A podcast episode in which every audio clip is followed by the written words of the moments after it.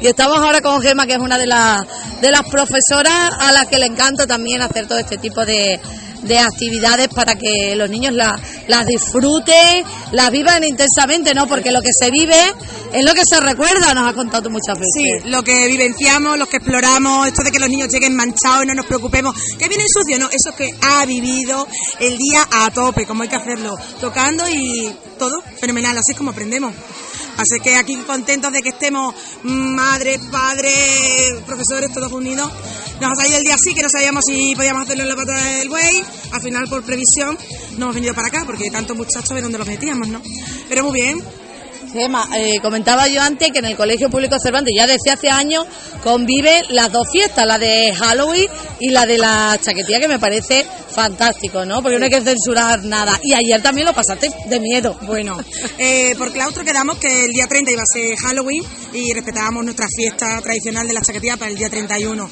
Y lo de ayer fue, bueno, espectacular. La bienvenida fue con un eh, túnel del, terror. terror, que lo habíamos preparado a las dos. Eh, Cuando se van los muchachos, todos como locos, las, las colchonetas, la guirnalda. Bueno, increíble. Los maestros participando, escondidos, esa cosa de entro, no entro, quiero entrar. Bueno, bueno, bueno. Chillidos, los otros esperando los mayores a que los pequeños salieran. Fueron todos. O sea, increíble. Y luego cada uno en su aula, pues luego hicieron actividades. Salimos a pedir truco trato por el pueblo, que revolucionamos un poquito.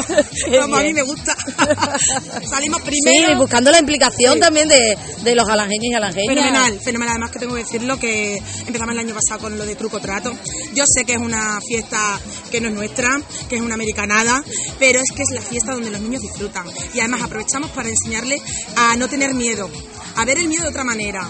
Porque claro, en si hay alguien que le, da- le mete el susto, ya están, que no me he visto, que no sé qué, con, con miedo, que, que ya de por sí tenemos bastante. Así que intentamos hacerlo divertido, involucrar a los padres, a negocios, y sobre todo lo que pasa es que, claro, no podemos con todos porque bajamos la, la calle, fuimos 47 niños, con cinco maestros y padres que se nos iban añadiendo. Y luego fuimos pues a la plaza y, unas casinas que había allí por allí cerca, pero muy bien. Estuvimos en la farmacia, en, en la floristería, en casa, en Moda Joven. Ah, sí, sí, sí, sí, por los comercios y Eh, establecimientos del sí, centro. En casa de Paula, mm, la, de Virtudes.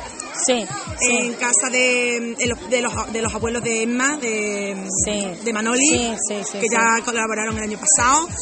Eh, Juani fue la primera que, que se apuntó, que es la bajada, y ahí hacemos el primer parón. Además, currado, vestido, las casas eh, decoradas. Qué bueno, bien. ya en el blog ya tenemos ahí el reportaje. Si queréis entrar, Lo podemos ver.